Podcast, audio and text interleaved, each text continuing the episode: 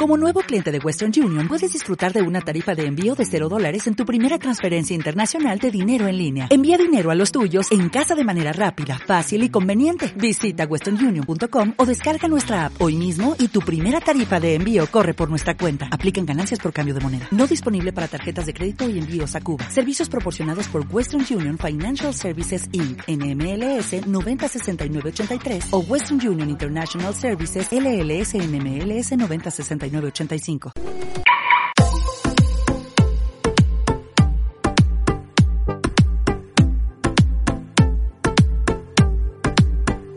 Arranca el cuenta kilómetros.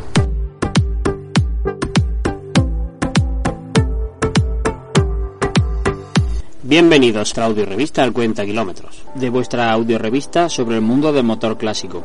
Queremos llevar a vuestros oídos en el momento que apetezca hacerlo la información sobre actividades, eventos, ferias, subastas, legislación, historia, mecánica y también trucos, así como algo de compra y venta. En principio nuestra periodicidad será mensual, ya según vayamos rellenando contenidos y colaboradores, se puede reducir la misma y aumentar el tiempo de duración de cada programa. Así que sin más demora, arranca el cuenta kilómetros. Hola a todos, soy Carlos Saina. Un saludo a todos los oyentes del podcast.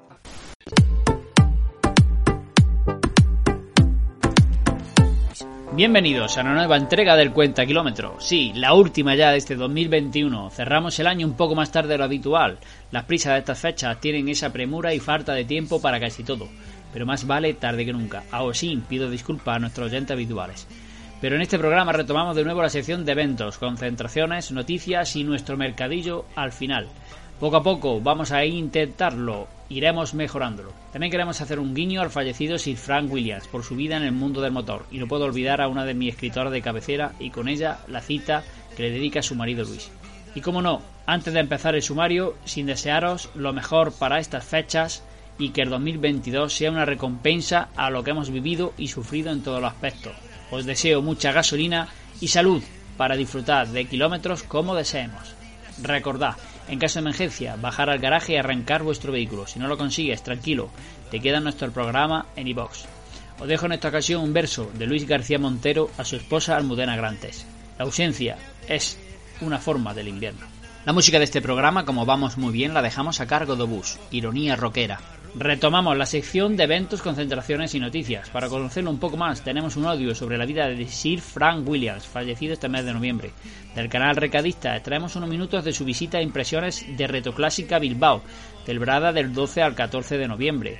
Pili Cheesecake o pilarmotor.es es su canal de YouTube y página web. Este año montado tienda Retromóvil Madrid. Aquí os dejamos unos minutos y impresiones sobre la misma, celebrado del 26 al 28 de noviembre. Valencia Motor Classic, celebrado del 3 al 5 de diciembre, del canal de Luis Moreno, extraemos la entrevista a nuestro amigo y colaborador Fernando Córdoba. Del canal Garaje Hermético, extraemos un episodio de recomendaciones para la conducción en nuestros vehículos en invierno. Y en la sección de Mercadillo tenemos tres anuncios.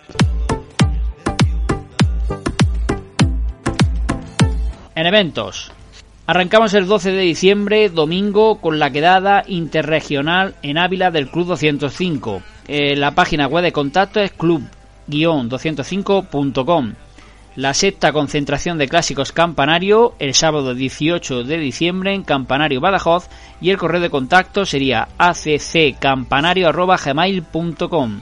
Seguimos el domingo 19 de diciembre en Andorra con el Andorra Winter Rally. Os dejo el teléfono más 376 803 400. Pasamos al 2 de enero de 2022 ya en Madrid con el séptimo encuentro solidario de vehículos clásicos e históricos. Teléfono de contacto 91 332 7869. Nos vamos al sábado 8 de enero de 2022 en Puentes Viesgo con el noveno rally de clásicos solidarios.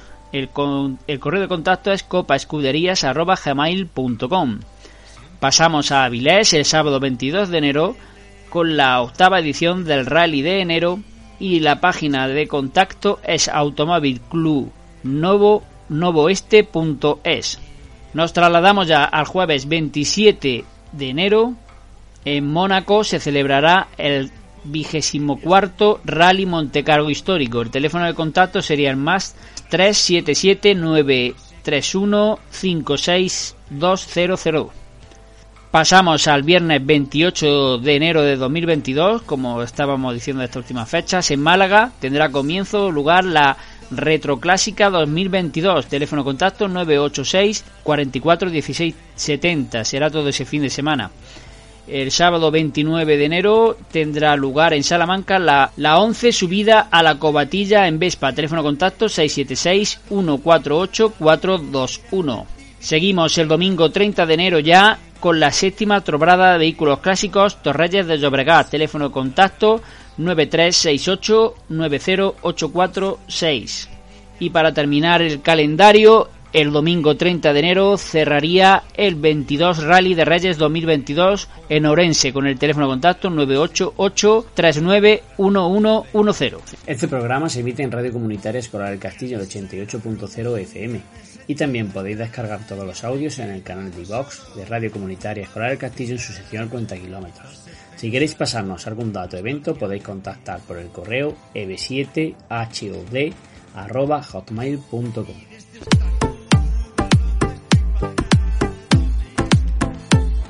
eh, Frank Williams eh, durante un minuto. ¿Qué Sí. decimos de él? Ser Frank Williams. Sir Frank Williams, un referente absoluto de los últimos 40 años de la Fórmula 1, eh, porque es el fundador, creador de uno de los tres equipos más históricos de los últimos 40 años, con Ferrari y con McLaren. Ahora últimamente se está subiendo ese carro Mercedes, pero es el último romántico, el último garajista de la Fórmula 1, de aquello que te juntabas con unos colegas y a mancharte las manos de grasa para el sueño de tener un coche de Fórmula 1 y ganar en Mónaco eh, con él. Es el último que consiguió este sueño, le costó un poco al principio porque él era vendedor de comida ambulante, con eso ahorró dinero para inaugurar eh, su, eh, su equipo, lo funda como es ahora, como Williams en el año 77 y en el 80 ya gana su primer título. ¿Ah, sí? Sí, inmediatamente. De hecho, Williams ha ganado ¿Con siete quién gana ese primer título? con Alan Jones, el piloto australiano, gana siete títulos con siete pilotos distintos. No jodas. Sí. ¿Quién es? eh, pues Alan, El de memoria, venga, siete. Nigel Mansell seguro. Alan Jones en el 80, en el 82 Keke Rosberg,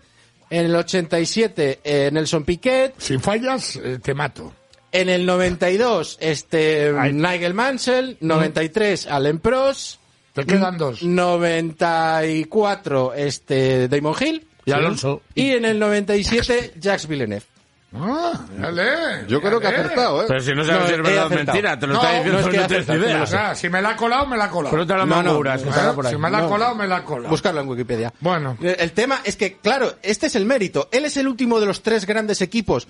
Llega un poco más tarde que McLaren, llega mucho más tarde que Ferrari y les iguala en victorias inmediatamente, mucho antes que los demás, y les quita títulos inmediatamente. Es, digamos, de los tres, Ferrari es el clásico, el que está ahí de toda la vida, el que se lo lleva todo porque me llamo Ferrari. McLaren es el equipo este como de la excelencia, los que vamos a otro nivel, somos los más gallitos y los más chulos de Gran Bretaña. Y este es el equipo pequeño, el garajista, el listo, el que busca sus opciones, digamos, por un camino distinto a los demás. Es más listo que McLaren en los 80 escogiendo motores, es el más listo escogiendo el mejor diseñador de la historia, el más innovador, que se llama Adrian Newey, que en el 92 deja el coche más avanzado de la historia de la Fórmula 1, aunque no sean más rápidos que los de ahora, es el más avanzado tecnológicamente, incluso casi hasta ahora, y él, eh, que, que es una persona que le, le cambia la vida, dos acontecimientos sobre todo. Su accidente en el año 86, Que se queda en una silla de ruedas. que se queda tetrapléjico y desde ahí tiene unos problemas de médula tremendo que le amargan, por supuesto, la vida y sobre todo el accidente de Ayrton Senna, que le come la vida en el 94 porque él no... so- se mata con un Williams. con un Williams. En el Y a 94 este le afectó. le afectó muchísimo porque, claro, el accidente es culpa de su coche. No es que Ayrton Senna se engarrase con uno y hubiese no un funciona la dirección y se va de frente. se rompe, se va, se va la- el coche de frente y eso le amargó toda la vida. Además, un juicio que duró 15, más de 15 años y le torturó muchísimo. Y bueno, por los problemas de la médula, por supuesto, a sus 79 años su salud iba cada vez a menos, su motivación a menos. Ya hace 4 o 5 años que le cedió eh, en la dirección y el dueño, es el dueño del equipo, a su hija Claire que es la nueva directora, y bueno, es un, un apellido romántico, historia absoluta de la Fórmula 1, un hombre muy listo que se hizo a sí mismo y que hizo la Fórmula 1. Me dicen que hay un documental de Williams muy bueno En en, Netflix, que es sí. recomendable. Pues me le veré para conocer un poco más la figura de este hombre. ¿Es el mismo de lo del afeitarse? Eh, No, no, no, no, no, no, no, esto iba por otro lado. No, no tiene nada que ver. No, no, no tiene nada que ver. Vale, vale. No, es que yo creo la que como pregunta yo... era seria, ¿eh? La pregunta de Frank era seria. Vamos, no me suena, no me suena una relación así, no me suena esa relación de nada, o sea que Vale. no, no lo sé. Soy ignorante, si es cierto. No, es que luego se parecía un montón, por eso digo... Ya, ya. Ah, pues no lo sé.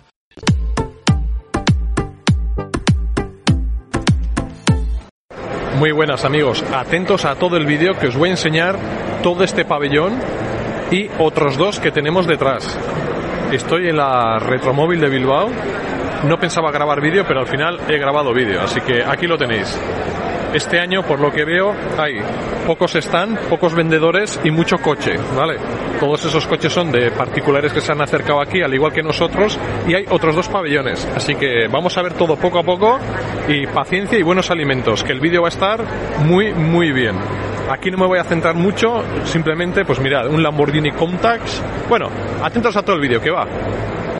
Amigos, estamos en la cola, que yo creo que este coche azul se ha confundido, de los vehículos clásicos que van a entrar a la retroclásica. ¿Ya lo veis? Bueno. La puerta, la puerta. Así que bueno, voy a hacer un vídeo a trocitos, cortito. Cuando estemos dentro, ya os enseñaré los coches que hay, los están y todo, ¿vale? También viene Oyer, ya lo veis, que viene atrás, que este XR2 también tiene cinturones atrás. Así que, pues ya lo veis. Hemos sacado por internet la entrada, hemos metido marca, modelo, año del coche. Y bueno, pues si quieres entrar con tu coche, tiene que tener más de 25 o 30 años y estar en perfecto estado. Y luego, si quieres tener una exposición dentro, pues tienes que alquilar la plaza y ya está. Así que bueno, aquí están los cacharrillos, ya los veis. Guapos, guapos. Luego os voy a enseñar todos por dentro. De todas formas, pues bueno, algunos han confundido estos skate parking para coches clásicos y parking para coches modernos. ¿Y qué pasa? Pues que se están mezclando y no. En este lado deberían ir los clásicos y en el de allí los modernos y entrar directamente al parking. Así que... Pues nada, a mí el autobús, ¡eh! que se cuela, que se cuela. Vamos a ver el XR2, que nosotros hemos venido en un Forest, uy, Ford Fiesta XR2 de Luis Mari, de mi amigo Luis Mari Carballo. Y ahí tenemos otro, ya lo veis. Guapo, guapo. Sí, sí, sí, sí. Y ahora os voy a enseñar todos los coches que hay dentro y todos están, ¿vale? Vamos a ver el XR2. ¡Vamos tú! El mi amigo Luis María está new. Bueno, ya os hice un vídeo, ¿eh? Ya os hice un vídeo. Pues mirad la cola que hay para que entren los coches clásicos al recinto. Una pasada. Aquí está, el XR2, míralo. Le voy a sacar una foto para que lo vea Luis Mari. Uy, la batería. Uy, arranca justito, ¿eh? ¡Métele! ¡Métele! Bueno, pues llevamos aquí como una hora o así a la cola. Y hay calentones, hay coches por ahí que se están rencal- recalentando. Pero bueno, yo creo que por ese lado lo podéis ver mejor. La gente empujando los coches, es que al final, claro, si empiezas a arrancar para, arranca para, te quedas sin batería. Algunos, yo qué sé, el electroventilador igual no falla, no son coches que se usen a diario. Entonces, de momento la organización muy, muy, muy, muy mal, muy mal. Pero un puñetero desastre. Estábamos aquí a las, mirad, son las 11 y estamos a las 10. Así que, para que veáis. Una hora llevamos a la cola para poder entrar. Un desastre, un desastre. Amigos, voy a empezar a grabar por los coches que hay fuera y como podéis ver aquí tenemos, bueno, bueno, bueno, Renault 21 Turbo. Creo que a este coche le hice un vídeo. Mm, tendría que mirar la matrícula, pero creo que sí. No me voy a enrollar mucho, tenemos Vespas, tenemos todo tipo de cacharros y R5 GT Turbo, como este he tenido dos. Uno azul, que traje de Francia cuando yo era un chaval, y luego otro rojo, que terminó en Bilbao también. 205 GT y Renault 12 R5, guapos, guapos, ¿eh? Los soplillos, los GT Turbo y los Copa Turbo, una maravilla. Peugeot. Luego vamos a pasar dentro, que hay un montón de stands. Y bueno, para no eternizar el vídeo voy a ir un poco rápido. Y lo importante son nuestros coches. ¿eh? Los stands y todo eso ya veremos luego. Aquí lo que importa es el aficionado, que somos nosotros, que traemos aquí nuestros cacharrillos hay tanto para ver. Luego hay otro pabellón que la mitad está llena de coches porque no hay muchos stands y muchas tiendas y así. Y lo han llenado con coches.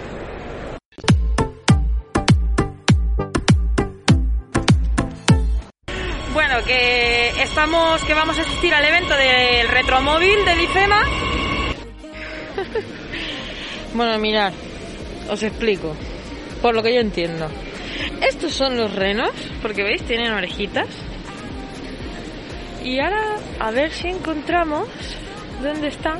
Esto es el club del 1430 de SEAT, vamos. Ahí están, mira, tirando de, del trineo con Papá Noel.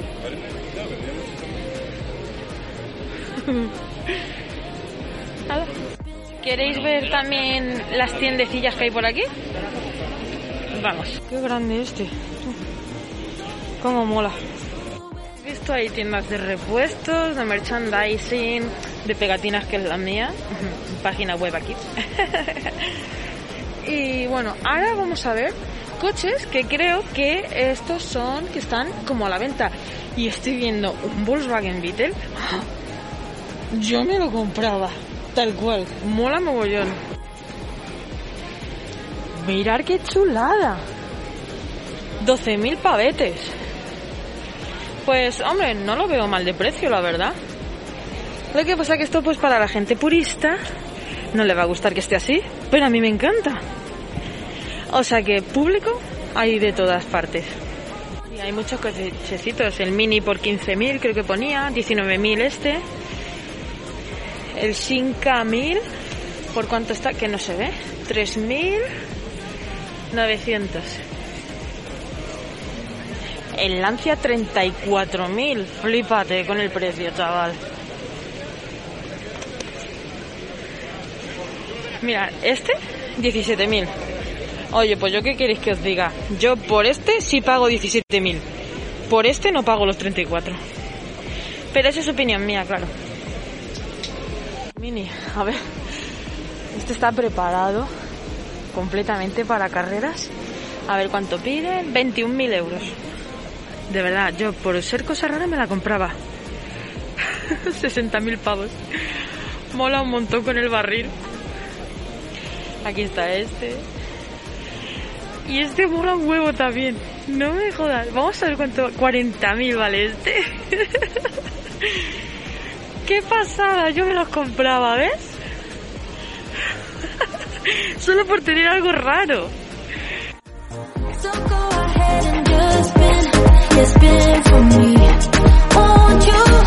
I know it's hard for you to give it a try.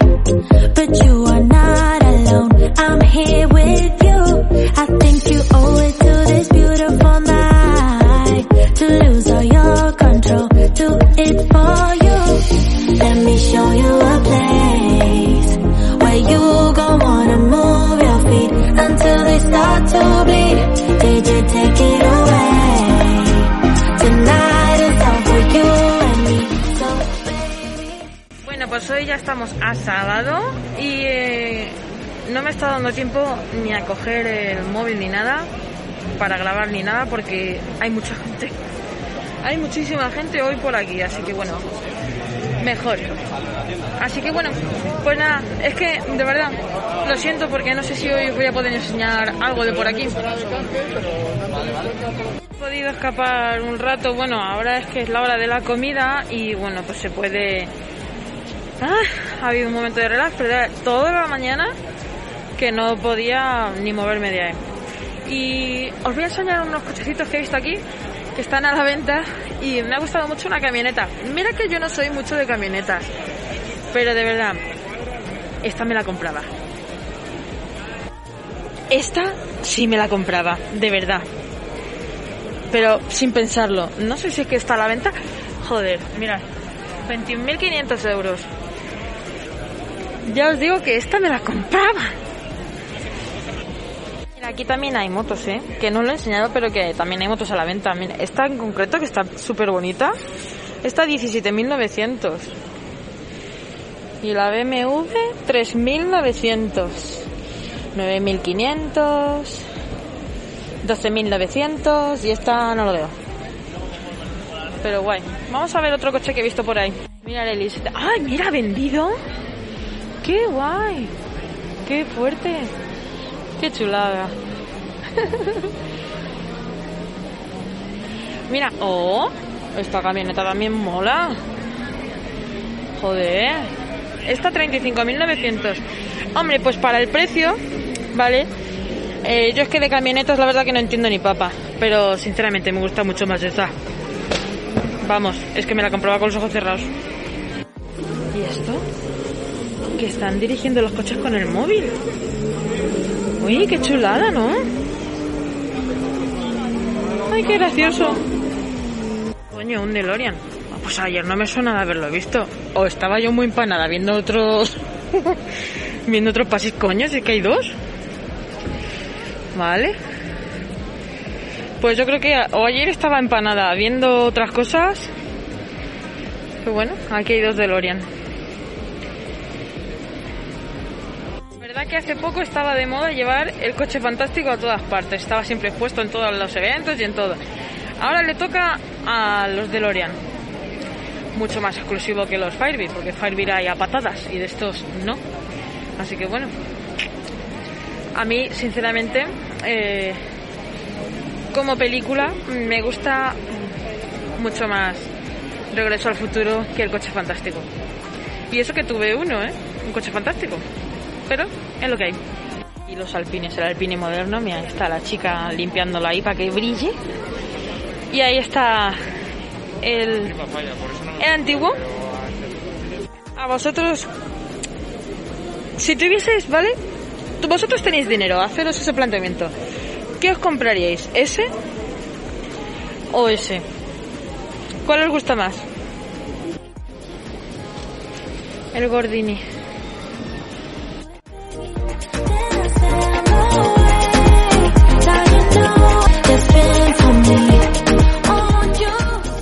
Buenos días. Bueno, último día de evento y es domingo y hemos ido a desayunar y nos han pegado el sablazo de nuestra vida.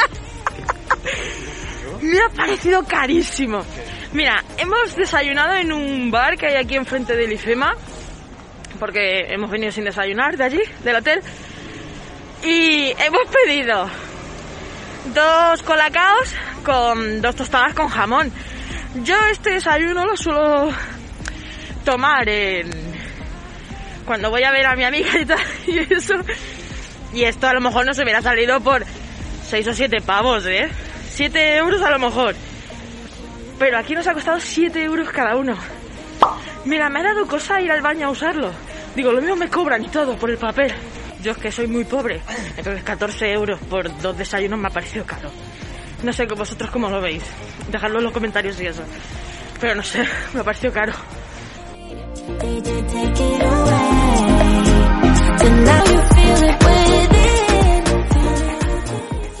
Ya se ha terminado el evento y yo voy a buscar el coche que lo tengo aquí y ahora me tengo que poner ahí una cola para que en cuanto digan, venga, podéis entrar porque como al principio solo hay una hora para cargar y pirarte.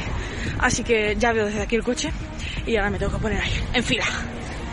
Ya estoy en la fila y como veis tengo un camión ahí detrás, ahí se ve, y tengo un camión delante. Bueno, es una furgoneta.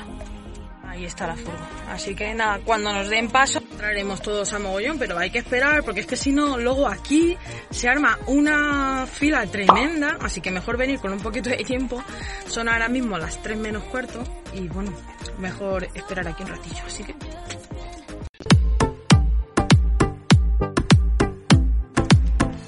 Buenos días amigos, aquí Charlie Cultura de nuevo en la Feria de la- del Automóvil en Paterna. Estamos en concreto en el pabellón de autos clásicos y estamos con su presidente eh, Fernando Córdoba en el, concretamente estamos en el stand de Decopa, que él mismo aparte de saludarnos nos va a decir qué es esta asociación, cuál es su objeto y en función de, de qué se creó.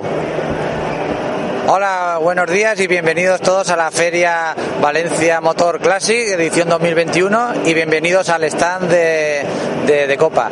Decir que, bueno, como presentación de nuestra asociación, Pues efectivamente es una asociación que como objetivo principal es promover la defensa y conservación de nuestro patrimonio automovilístico, es decir, nuestros vehículos clásicos de toda la comunidad valenciana y como muestra en esta feria pues hemos eh, hemos organizado esta exposición de vehículos clásicos que van desde los años 50 hasta los años eh, 90 como podremos ver después si eh, repasamos con imágenes cada uno de los vehículos que tenemos. Y como máximo exponente del stand de Copa tenemos nuestro Ford A que estamos seguros que va a ganar el concurso a la elegancia de este año en la Feria de, Valencia y que parte ni más ni menos que del año 1928 y es propiedad de uno de nuestros, de nuestros socios.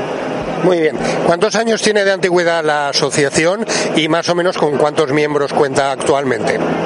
Sí, efectivamente, vamos a hacer tres años de antigüedad. Somos una asociación relativamente joven, pero aún así somos eh, la punta de lanza de las asociaciones en cuanto a luchar por los clásicos. Hasta ahora no había una asociación que eh, presidiese esa, eh, esa, esa tarea. Entonces, decir que llevamos tres años, en tres años hemos conseguido muchos éxitos ante la administración pública, eh, como por ejemplo, pues decir que estamos consiguiendo que a los vehículos clásicos de la comunidad valenciana, en aquellos ayuntamientos en los que no existe bonificaciones, se bonifique esta, eh, ese impuesto. Entendemos de que es un un elemento muy importante para el aficionado que se le prime el esfuerzo por conservar ese vehículo que forma parte ni más ni menos que de la historia de nuestra industria automovilística, en concreto de la comunidad valenciana. Decir que con respecto a los socios, pues ya vamos encaminados a tener eh, alrededor de 200 socios, pero siempre y cuando hay que eh, decir también de que es de ámbito de la comunidad valenciana. En la comunidad valenciana hay clubs de vehículos clásicos muy importantes, pero normalmente pues se rigen a núcleos de poblaciones o modelos concretos de, de vehículos. Nuestra asociación es generalista, es una asociación más de aficionados, pero con ese matiz o ese perfil de estar luchando ante la administración, ante ante empresas también privadas, a que eh, se reconozca el valor de nuestros clásicos. Muy bien. ¿Qué perfil sería, si hay un perfil típico de los propietarios? Porque entendemos que un coche clásico requiere muchos cuidados, requiere un cariño especial, requiere un conocimiento. ¿Podríamos hacer una especie de radiografía del perfil típico? Bueno, pues, efectivamente no hay un no hay un perfil tipo. El, vehículo, cada vehículo tiene una historia, cada aficionado tiene su motivo por el cual se ha convertido a hacerse aficionado, al vehículo clásico. Por lo tanto, aquí tenemos un abanico muy amplio. Tenemos desde eh, la persona ya que tiene que es octogenaria y que conserva su vehículo de toda la vida, o incluso eh, porque le gusta el tema del motor, pues ha ido recopilando determinados vehículos y los conserva a modo de colección, pero también hay un perfil de aficionado muy joven, muy joven estamos hablando de a partir de 18 años, incluso a veces nos encontramos algún caso de menos, en las que es amante al motor y ya no es que solo le gusta el motor del vehículo actual, sino que eh, le gusta el vehículo clásico. Normalmente siempre tiene alguna referencia familiar por la que se introduce en este mundo. Muy bien. ¿Dónde os podemos encontrar en, en páginas, en vuestra web, una dirección de Facebook, para que el público que vea este reportaje y no os conozca pueda saber un poco sobre vuestra actividad? Así, nos pueden encontrar muy fácilmente a través de internet, nuestra página web www.decopacv.es y también nos pueden en- encontrar en Facebook pues buscando eh, Decopa CV. Estupendo. Bueno, pues aquí este es el reportaje, esta es la noticia y este es el stand eh, de, de Copa, que nos habías dicho eh, qué significaba de Copa. Defensa. Sí, de, de- Decopa es el acrónimo de la- del nombre que es muy largo. Popularmente todo el mundo nos conoce como Decopa, pero es la Asociación por la Defensa y Conservación del Patrimonio Automovilístico de la Comunidad Valenciana. Bueno, es un nombre muy acertado realmente. En fin, pues aquí con Fernando Córdoba desde el stand de Copa eh, nos han informado un poquito más de cuál es esta asociación, cuál es su objetivo, eh, su antigüedad y creo que nos da una eh, información suficientemente válida como para saber de qué va esta concentración de de, vehículos. Aquí desde la Feria del Automóvil en Paterna, Charlie Cultura para Canal Difusión.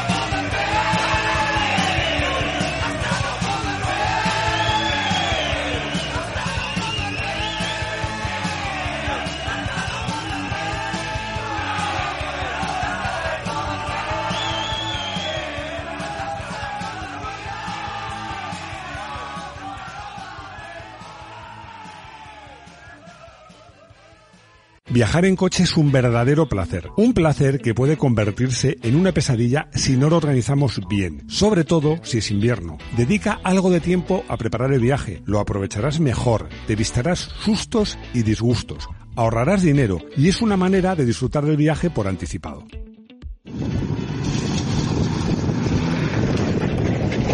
Bienvenidos a Garaje Hermético. Enciérrate con nosotros.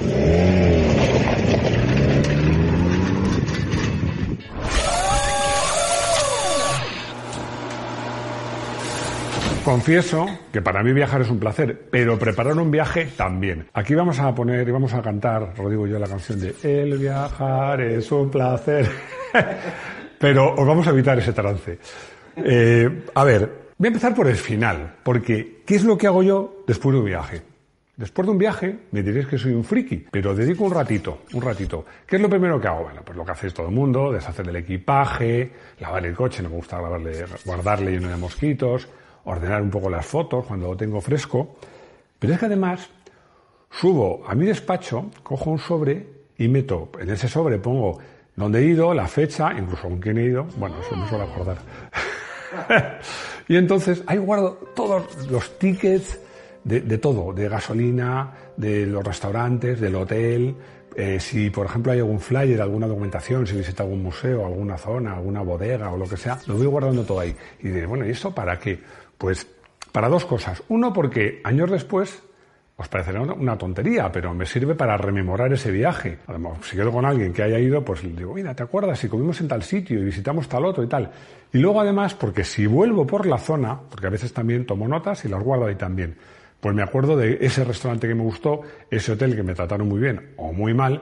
En fin, es una información años después que os aseguro que va a ser, os va a divertir, os va a hacer reír y va a ser práctica. Como os decía, para mí preparar un viaje es una actividad que me divierte, ¿no? Que es, pues un poco decidir. Me gusta rastrear carreteras, pueblos perdidos, buscar restaurantes y hoteles con encanto. Y, y luego eh, ver qué cosas hay que ver en el destino y en el camino, porque a veces en el camino hay cosas más importantes incluso o más interesantes que en el destino. Ya sabéis que yo adoro los mapas, me encantan los mapas. Nunca he contado que mi padre, por cierto, eh, hacía, hacía mapas, hacía mapas en relieve cuando era, era muy joven. Y a mí me gustan muchísimo. Eh, me da igual que sea online o en papel. Bueno, en papel eh, a veces me gusta más, sobre todo porque puedo tomar notas, más que por otra cosa. Bueno, teóricamente en lo online sí, pero, pero bueno, que me gustan mucho los mapas y que para mí eh, me gusta pensar, currarme un poco el recorrido y tratar de sorprender a la gente que me acompaña, cosa que, permitirme esta modestia, es algo que suelo conseguir. Pero, además de todo esto, de preparar la ruta y saber qué camino vamos a seguir, hay otras precauciones que debemos tomar con nuestro coche y con nosotros mismos. Y justamente esto es lo que vamos a hacer gracias a Mafre y a esta serie de vídeos útiles y prácticos, porque os voy a contar muchos trucos y muchas precauciones que, como os decía al principio, os evitarán sustos, disgustos e incluso os permitirán ahorrar un dinerito. Estoy convencido que muchos de vosotros os sentiréis reflejados en alguna de las cosas que os comento en este vídeo de Mafre y otros decidiréis preparar vuestro viaje como se merece. Da igual que sea un fin de semana que un mes, es lo mismo.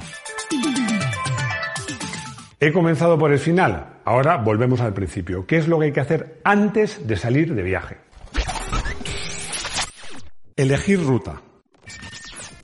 Si lo que busco es llegar lo antes posible, pues lo tengo claro. En lo posible, permitirme la redundancia, uso autopistas de peaje. Yo aquí me voy a detener un poco porque es algo que reivindico como automovilista, como aficionado a los coches. Parece lícito pedir que los viajes en, en tren, en barco o en avión pues sean lo más rápido posible. ¿Y en coche? ¿Por qué, por no podemos pretender lo mismo cuando viajamos en coche? Siempre y cuando seamos conductores serios y responsables. Un día recuerdo que me paró la Guardia Civil. Era cuando en mis comienzos de, de probador, ¿no? Bueno, esto ya Rodrigo, como lo pone el guion, habrá puesto sonido de anécdota, para que os sepáis de lo que va. Llevaba un cochazo. Ahora no recuerdo el coche, pero era un coche grande, potente, un coche que llamaba la atención y llamó la atención de la gente. Y además iba ligerito. Ojo, os recuerdo que en ese momento el límite de velocidad era de 130, no de 120. Y que además, bueno, no recuerdo, porque no recuerdo muy bien el año, pero lo que sí recuerdo es que los márgenes eran, eran más amplios que son ahora. Con lo cual podías ir a 130 reales sin que te multaran. Pero además, como los coches ya sabéis, que a esa velocidad exageran de promedio un 10% más o menos, yo iba a 140 kilómetros reales, es- perdón, de marcador. Es decir, ligerito, pero un poco dentro de las normas. Pero me parió Guardia Civil, me parió Guardia Civil y me puso una cara a mitad de camino entre paternalista y de inquisidor. Y me preguntó, ¿tiene usted prisa? Bueno, eh, yo, que era joven, le respondí, sí, ¿qué pasa? Eso es ilegal. Mientras mi, mi exmujer, que entonces era mi mujer, me daba golpes en, el brazo diciendo que nunca hay que ponerse chulo con la autoridad. Primero por respeto y luego por interés propio. Pero bueno, al final me pidieron los papeles, miraron todo, no tenían radar, no, aunque hubieran tenido radar, no iba a exceso de velocidad, pues no me pusieron ninguna sanción. Eso sí, me llevé una charla importante. Lo cual, por cierto, me recuerda una amiga mía que yo no sé si lo sigue haciendo, pero cuando era joven, muy mona, muy rubia, pues le paraba la Guardia Civil, está sintiendo con la cabeza. Esto no es un comentario machista, es que hoy por hoy la mayoría de los guardias civiles son hombres, ya hay muchas chicas, pero siguen siendo hombres. No, no, lo que le decía cuando le paraba la Guardia Civil decía, le paro y decía, o charla o multa. Generalmente, con una sonrisa oreja a oreja, se quedaba todo en charla. Yo eso no lo he puesto en práctica, seguro que a mí no me daría resultado. Que me enrollo, me dice Rodrigo que me enrollo y tiene razón. A ver, lo que os decía, si tenemos prisa, o sea, queremos llegar lo antes posible, no vamos a usar la palabra prisa porque es verdad que no es políticamente correcta. Si queremos llegar, eh, nuestro objetivo es llegar lo antes posible a autopistas de peaje. Si no es así, yo me voy al otro extremo, carreteras secundarias. Procuro evitar autopistas y autovías, porque eh, yo creo que esto pasa en España, pero creo que pasa en todos los países del mundo. Fuera de las vías principales es otro país. Es, es- descubres un montón de pueblecitos, de sitios súper interesantes. Yo os pongo un ejemplo. Por circunstancias he hecho mucho el viaje de Madrid a Lisboa, circunstancias que no voy a aburrir contándolas, que me dice Rodrigo que me enrollo. A lo mejor otro día. Hago, he hecho mucho Madrid-Lisboa. Y normalmente lo que hago es que en uno de los sentidos me voy por autopista de peaje y en otro me vuelvo por carretera secundaria, sobre todo el tramo portugués. Y os aseguro que es otro viaje completamente distinto. Es mejor tener claro el camino a seguir. Algunos me diréis, no, es mejor improvisar. Yo siempre lo digo. Lo mejor para improvisar es programar, porque si sabemos eh, a qué hora vamos a llegar, eh, si vamos por el camino previsto, pues vamos a llegar a las seis, pero pasa si llegamos a las ocho o no. Como ya lo sabemos, podemos improvisar y, tomar otro desvío o, cambiar los planes. Así que ya os digo que mi, mi opinión es que lo mejor es tenerlo todo programado y así poder improvisar. Hay muy buenas herramientas online para planificar la ruta. Hay un montón y algunas muy buenas que no hace falta que los diga, que os lo diga. Pero, pero, este pero. bueno, no digo pero. También hay otras herramientas online magníficas para ver la climatología que va a hacer. Esto es importantísimo, importantísimo. Bueno, si viajamos en moto ni te cuento. ¿Por qué? Porque planificar nos conviene saber qué climatología va a hacer y, por ejemplo, saber que si es en invierno, pues es que puede nevar, por ejemplo. Y entonces yo os aconsejo que si va a nevar, pues llevéis en el coche otro tipo de cosas. Por ejemplo, conviene llevar unas cadenas e incluso yo aconsejo, si va a nevar y no es imprescindible, retrasar el viaje. Y ya en marcha lo digo muchas veces y lo repito y lo seguiré repitiendo hasta la saciedad. Utilizar navegadores o apps que tengan información del tráfico. Porque eso os puede salvar, iba a decir la vida, la vida, pero os puede salvar de tener un problema o un disgusto. Además, os voy a poner un ejemplo que para mí es paradigmático de lo importante que es tener una app. Yo os hablo de Waze, pero pueden ser otras, que te diga cómo, cómo, cómo está el tráfico y cómo está la situación. En Madrid, hace creo que como dos años, hubo una nevada relativamente, relativamente imprevista y toda la gente que venía desde el norte de Madrid, ya sabéis que Madrid, si no lo sabéis, os lo cuento yo, justo al norte tiene una sierra bastante, bueno, bastante alta en términos. Pero no fue este año. Filomena. No, no, no fue este año, fue, fue otro año. Ah. Fue por el Filomena se veía. No iba a decir que, claro, eh, bastante alta con conceptos, seguramente con conceptos chilenos, la altura es distinta, ¿no? Pero vamos, no sé, estamos hablando de picos de 1800, 2000 metros. Pero que, que en la cara norte nieva mucho. Entonces, mucha gente, como vio que nevaba, decidió coger la autopista de peaje. Y esa fue la trampa. Porque casualmente, casualmente no, en la carretera normal que subía al puerto, las máquinas quitanieves funcionaron muy bien y quien optó, porque su navegador se lo decía, que no había atasco, en ir por la carretera normal llegó sin problemas, pero el que optó por la autopista de peaje, como siempre el listillo, es ligera subida, que quiere adelantar y se queda en el carril izquierdo, no puede pasar la máquina gitanieve, bueno, se lió una que hubo, bueno, yo creo que miles, si no miles cientos de personas que pasaron la noche en el coche. Si hubieran utilizado uno de estos navegadores o apps, no les hubiera pasado eso. Revisión del coche. Como sois aficionados y expertos en el tema del motor, doy por sentado que tenéis el coche en perfecto estado de revista y revisado. Y que no me enteré yo de lo contrario porque me enfado con vosotros. Pero, pero, este pero tenía que ir aquí, perdóname. Si vamos a ir de viaje, conviene que dediquemos apenas 10 minutos hacer una revisión al coche. Una revisión al coche que os voy a contar lo que hay que ver. Lo primero, presiones de los neumáticos. ¿Soy muy pesado con eso? Sí, bueno, pues lo voy a seguir siendo porque es de capital importancia. Además, mucho más cuando vamos de viaje, porque ya sabéis que en función de la carga, la presión de los neumáticos varía. Normalmente más carga, más presión. Segundo punto, ya que estamos mirando los neumáticos, mirar el estado de los neumáticos. Básicamente hay que mirar dos cosas, que no tengan o rayaduras o grietas en la parte, la banda de rodadura, que se puedan ver, y luego la profundidad del dibujo. Aquí os recuerdo una cosa, lo legal, lo mínimo legal de dibujo es 1.6. A mí es de los pocos casos que soy más estricto que la legalidad. Yo y, y expertos que saben mucho más que yo recomendamos como mínimo 3 milímetros de profundidad de dibujo, sobre todo en invierno. Nivel del líquido de frenos. Lo he puesto en tercer lugar, pero podría ir en el primero.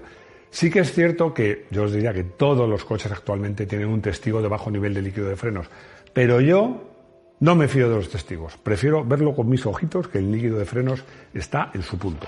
Esto ya lo hemos contado. Líquido del limpiaparabrisas. Bueno, otro tema que afecta a la seguridad. Y aquí, mejor que el agua, mejor que el agua, hay que usar líquidos específicos, porque tienen dos ventajas. Uno, que no se congelan si la temperatura baja de cero. No solo porque puede reventar algún- alguna parte de la instalación, sino porque además, si, está, si, si se ha helado, cuando demos al agua no sale. Y luego porque tienen jabón. Y ese jabón es muy importante, no solo porque eh, es más fácil que limpie el parabrisas, sino porque además no dejan ese halo que sí lo dejan cuando usamos solo agua, sobre todo en insectos, que pasa el parabrisas y durante un tiempo queda un halo de grasa. Con un líquido adecuado eso no pasa. Nivel de aceite, os digo lo mismo, muchos coches, muchos, bueno, no todos, pero muchos llevan un testigo. Yo, a ver, no es, no es que yo sea muy analógico con esto de los coches, es que ese testigo te suele avisar si el aceite está por debajo del nivel mínimo. ¿Qué es lo que pasa? Si vas a hacer un viaje largo, no te conviene salir con el, el lubricante al nivel mínimo. Por eso, aunque tu coche tenga testigo, yo lo que te aconsejo es mirar la varilla de aceite. Ya sabéis que lo ideal es entre la mitad, hay- normalmente hay una línea de mínimo y de máximo, de la mitad para arriba, pero ojo, que no es bueno que baje del mínimo, por supuesto, pero tampoco es bueno que pase del máximo. Eso tampoco es bueno. Nivel de líquido anticongelante, insisto, no he puesto líquido de refrigeración, sino líquido anticongelante, evidentemente, porque os digo una cosa, si ponemos solo agua y vamos a un sitio que hiela, la avería, o sea, el radiador va a morir seguro, probablemente los manguitos, pero es que puede reventar hasta el motor si se congela. El poder del hielo es impresionante, así que líquido anticongelante. Además, tiene otras ventajas, que es que está coloreado y detectamos las fugas y que además el punto de ebullición también es más alto. Luces. Es bien sencillo verificar que funcionan. Para eso necesitaréis la ayuda de alguien, pero alguien con un poquito de cabeza, no sé a quién le preguntéis, ¿funciona el intermitente? Y te digan, ahora sí, ahora no, ahora sí, ahora no. Esto es un chiste. Es una explicación a Rodrigo que es que no tiene mucho sentido del humor. Bueno, a veces sí, depende, depende de cómo le pilles. Rueda de repuesto. Vamos a ver. Rueda de repuesto si es que tu coche tiene rueda de repuesto. Si tiene rueda de repuesto, acordaros al mirar la presión que hay que ver que la rueda esté bien y que tenga la presión adecuada, porque a mí ya me ha pasado de encontrarme una señora que había pinchado, yo paro y decir, no se preocupe, que yo le ayudo a cambiar la rueda, pero la rueda de repuesto también estaba pinchada. Me recordaba Rodrigo, ¿y si no tenemos rueda de repuesto? Bueno, los coches que no tienen rueda de repuesto tienen kit repara pinchazos, pero ojo, primero, que a veces no es tan fácil, y segundo, que si en vez de un pinchazo tienen una pequeña grieta, no sirven. Así que si no tenéis rueda de repuesto, la herramienta más útil que hay que llevar en el coche es un móvil para llamar a la grúa. ITV en regla, en regla. Recién, bueno, recién pasada no, que esté pasada en su fecha. ¿Por qué? No solo porque es ilegal y te pueden multar, eso os diría que es lo de menos. Es que es una garantía de que nuestro coche está en condiciones. Y bueno, yo no sé si hace falta decirlo, pero os lo digo por si acaso. Y seguro en vigor. Un buen seguro que tenga asistencia en carretera es imprescindible cuando sales de viaje. Y ya para terminar, en el número 10 de este Hit Parade de trucos y tips o consejos, es llevar lo que hay que llevar. A ver, no me voy a extender porque esto ya lo contamos en un vídeo, pero sí que voy a hacer un repaso muy rápido que además lo voy a leer. Ropa de abrigo, estamos hablando de viajar sobre todo en invierno. Linterna, agua o algo de beber que no tenga alcohol, claro. Móvil cargado y además, si es posible, cargador. La documentación, tanto nuestra como la del coche. Gafas de recambio, si usamos gafas correctoras o lentillas, esto aparte que es obligatorio. Los chalecos y los triángulos famosos. Aunque también aprovecho para deciros que podemos llevar ya las llamadas luces V16, que son esas. A mí me encantan porque sacan la mano así como los policías de las películas, Sparky Hatch y la pones encima, ¿no? Que eso recuerdo que ahora se pueden usar ya, desde este verano, pero serán obligatorias a partir del 1 de enero de 2026. pasado mañana. Y bueno, y eh, según donde vayamos, cadenas. Cuidar del conductor. A algunos se les olvida, es que me, me hace reír, Rodrigo, y entonces me salen gallos y hay que repetir. A ver, a algunos se les olvida cuál es la pieza más importante de un coche, la más importante de todo para que todo funcione bien y no haya accidentes. Sin duda, el conductor. Y hay que cuidar del conductor. Si te vas a ir de viaje, hombre, duerme bien, duerme tus ocho horitas, duerme bien, no te pegas un homenaje si vas a salir por la tarde una comida de esas, por supuesto, no bebas nada de alcohol. Y, y también una cosa, parece una tontería. Dicen, ah, yo conduzco con cualquier cosa. Hombre, si vas a hacer un viaje largo, no te pongas unos pantalones de esos muy apretados. Ponte una cosa más holgadita y un calzado que sea cómodo, ¿no? Y una vez, una vez iniciado el viaje, ya sabéis lo que os he dicho, que para mí es lícito querer llegar lo antes posible. Eso es lícito, pero no asumir por eso ningún riesgo. Ningún riesgo. Por mucha prisa que tengas, hay que parar cuando te sientas cansado. Yo recomiendo, bueno, yo a veces digo yo, pero es que lo recomiendan todos los expertos, incluso muchos navegadores, cuando llevas dos horas conduciendo te dicen, le aconsejo parar a descansar. O sea, es una costumbre muy saludable. Cada dos horas parar, estirar las piernas, tomar un refresco, un café o algo así. Porque os recuerdo una cosa, el sueño es un enemigo invisible y no a vista. Parece una chorrada, pero es que no a vista. Si estás cansado, es, es mala idea salir de viaje. Y en esto también, que también lo contamos en un vídeo, no, en un TikTok lo hicimos. En un TikTok os aconsejo que, veáis las, los tips para ser un buen copiloto. El copiloto es clave. Y bueno, y si va más de una persona que puede conducir, alternarse al volante es una magnífica idea. Estoy contento porque, gracias a Mafre, estoy haciendo este tipo de vídeos que son prácticos, que pueden mejorar nuestra seguridad y la de todos, y que espero que os hayan resultado entretenidos. Y si no es así, decídmelo en los comentarios y tomaré nota.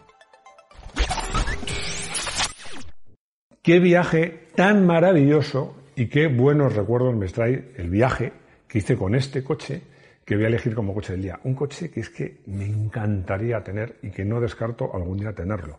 ¿Qué coche es? Porque me dice Rodrigo que hablo mucho de coche del día y no digo de coche es. Os lo voy a decir. Un Citroën XM, además en concreto la versión V6. Con este coche me hice un viaje desde Madrid a Venecia. Hice lo que os he dicho que hago a Lisboa. A la ida fuimos a llegar. Los cuatro que íbamos conducíamos, paramos, no sé si 20 horas, no paramos.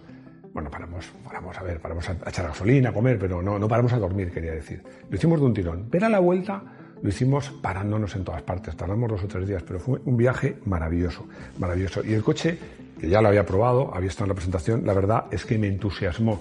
Era la primera vez, seguía llevando la dirección típica de Citroën autocentrante, llevaba suspensión hidroneumática, pero era el primer Citroën que llevaba suspensión hidroneumática gestionada electrónicamente. Y además un pedazo de motor V6 de casi 200 caballos, 194 en concreto. Además recuerdo la presentación de este coche, la recuerdo, porque todos los coches eran del mismo color. Y llegamos el grupo español y había, no sé, no sé si eran 12 o 14 coches todos iguales, grises todos. Y bueno, pues fuimos a, hacer el recorrido de pruebas. Pero uno de los periodistas, no voy a decir nombres, sé quién fue, pero no lo voy a decir, eso me lo llevaré a la tumba, ese secreto, pues entró en un pueblo a exceso de velocidad. Eh, el gendarme avisó al gendarme que estaba a la salida del pueblo y le dijo, un Citroën XM gris. Claro, el gendarme paró un XM gris y según paró uno, llegó otro y le paró. Y según llegó, paró, paró a todos, a todos, paró a más de 10 coches y dijo, hasta que no me digan cuál ha sido, porque no había, o sea, había, lo había cogido con el lápiz de radar, pero no tenía, no tenía matrícula. Bueno, la persona de Citroën dijo que si no tenía matrícula no pues, se podían montar. Fue un. Al final no quiero ni pensar cómo se solucionó, si fue a base de dinero a base de argumentos, pero esa imagen de los dos gendarmes franceses de pueblo con su bigotón, con 10 XM recién salidos de fábrica, con 20, con 20 o 24 periodistas españoles parados a salida del pueblo, la, la conservo y me, me, me hace mucha gracia. Os quiero recordar que hemos abierto un área premium de pago al precio más reducido que nos permite YouTube, 0,99 euros al mes. Nos gustaría que nos apoyaseis para seguir produciendo vídeos con más calidad y a cambio os ofrecemos algunos vídeos extras, un poquito más íntimos y personales. Os van a encantar. Por supuesto no es obligatorio suscribiros. Seguiremos con nuestros tres vídeos semanales, pero vuestras aportaciones son muy valiosas para el equipo de Garaje Hermético. Llegamos al conductorio y Diego nos pregunta si en caso de nevada aconsejo renunciar a un viaje. Hombre, es que depende. Depende, porque si vives en, una ciudad donde no suele nevar, en el caso de España, en Madrid, en Sevilla, en Valencia, y anuncia una nevada de narices, pues mira, mejor, si lo puedes evitar, no salgas. Otra cosa es que vayas de vaqueira para de la casa con un coche o tracción total o gorras de invierno que estás acostumbrado, pues es que si, si cuando nieva no sales, no sales nunca, ¿no? O sea que te diría que depende, pero si no estás habituado, a la menor duda, y si puedes, puedes aplazarlo, aplaza el viaje o vete en tren o en avión. Rosa me pregunta si recomiendo los triángulos o las lucecitas V16. Las dos cosas son legales, eso es lo primero que tenéis que saber, las dos cosas son legales. Ahí yo ya tengo la lucecita, porque además eso de sacar, bueno, en mi coche no se puede hacer, porque el techo de lona no, no lo puedo poner en el techo. Pero bueno, es que además es más seguro, pero más aparte, porque los triángulos tenéis que ir por el arcén hasta poner el triángulo, aquí poner la lucecita y ya está.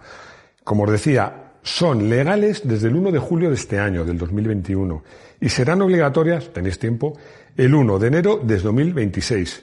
Para mí, mejor las luces. Y ya hemos llegado al final del vídeo, la despedida, con la manita. Bueno, no, no me voy a enrollar, sencillamente espero que os haya interesado, que os parezca interesante, me lo decís, me lo decís en los comentarios. Si no estáis suscritos, suscribíos, que ya estamos muy cerquita del medio millón. Y ya sabéis lo que os digo siempre, que son cuatro cosas que lo hago para acordarme. Vídeos de motos en Moto 1 Pro. No os perdáis nuestra web, que estamos metiendo muchas cosas muy interesantes. Los podcasts de los lunes, y a lo mejor pronto también, otro día de la semana, vamos a tener podcast que creo que os van a interesar. Y nuestras redes sociales, que ahí están. Y ya está, y nada más, que espero veros de nuevo en nuestra garaje hermético. Hasta pronto.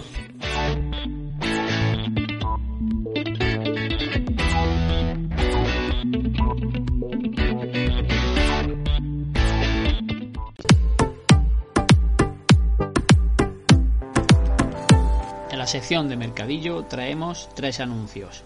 El primero, una Citroën 2 caballos 6 voltios furgoneta del año 68 con 34.000 kilómetros, único dueño y en perfecto estado. Su precio es de 6.900 euros y el teléfono de contacto 659 97 93 00. Una Vespa 160 del año 69, ITV hasta el 6 del 22, restaurada en perfecto estado y su precio de 2.800 euros. El teléfono de contacto 646 492 723. Y de último anuncio traemos cuatro ruedas de madera del modelo Forte en perfecto estado y con un precio de 1.600 euros. El teléfono de contacto 676 974 479. Información sobre las concentraciones y mercadillo recopilada de la página miclásico.com, la cual recomendamos. Y hasta aquí nuestro programa de este mes. Espero que haya sido de vuestro agrado. Si queréis colaborar o aportar algo, ya sabéis cómo hacerlo. Podéis descargar todos nuestros programas en el canal de iVox, buscando el cuenta kilómetros en el mismo. También nos podéis escuchar la radio comunitaria Escolar del Castillo en el 88.fm del día, en el casco urbano de Don Jimeno todos los jueves a las 7 de la tarde. Gracias por escucharlo. Un saludo de quien os habla y conduce José Águila. Os espero en el próximo cuenta kilómetros.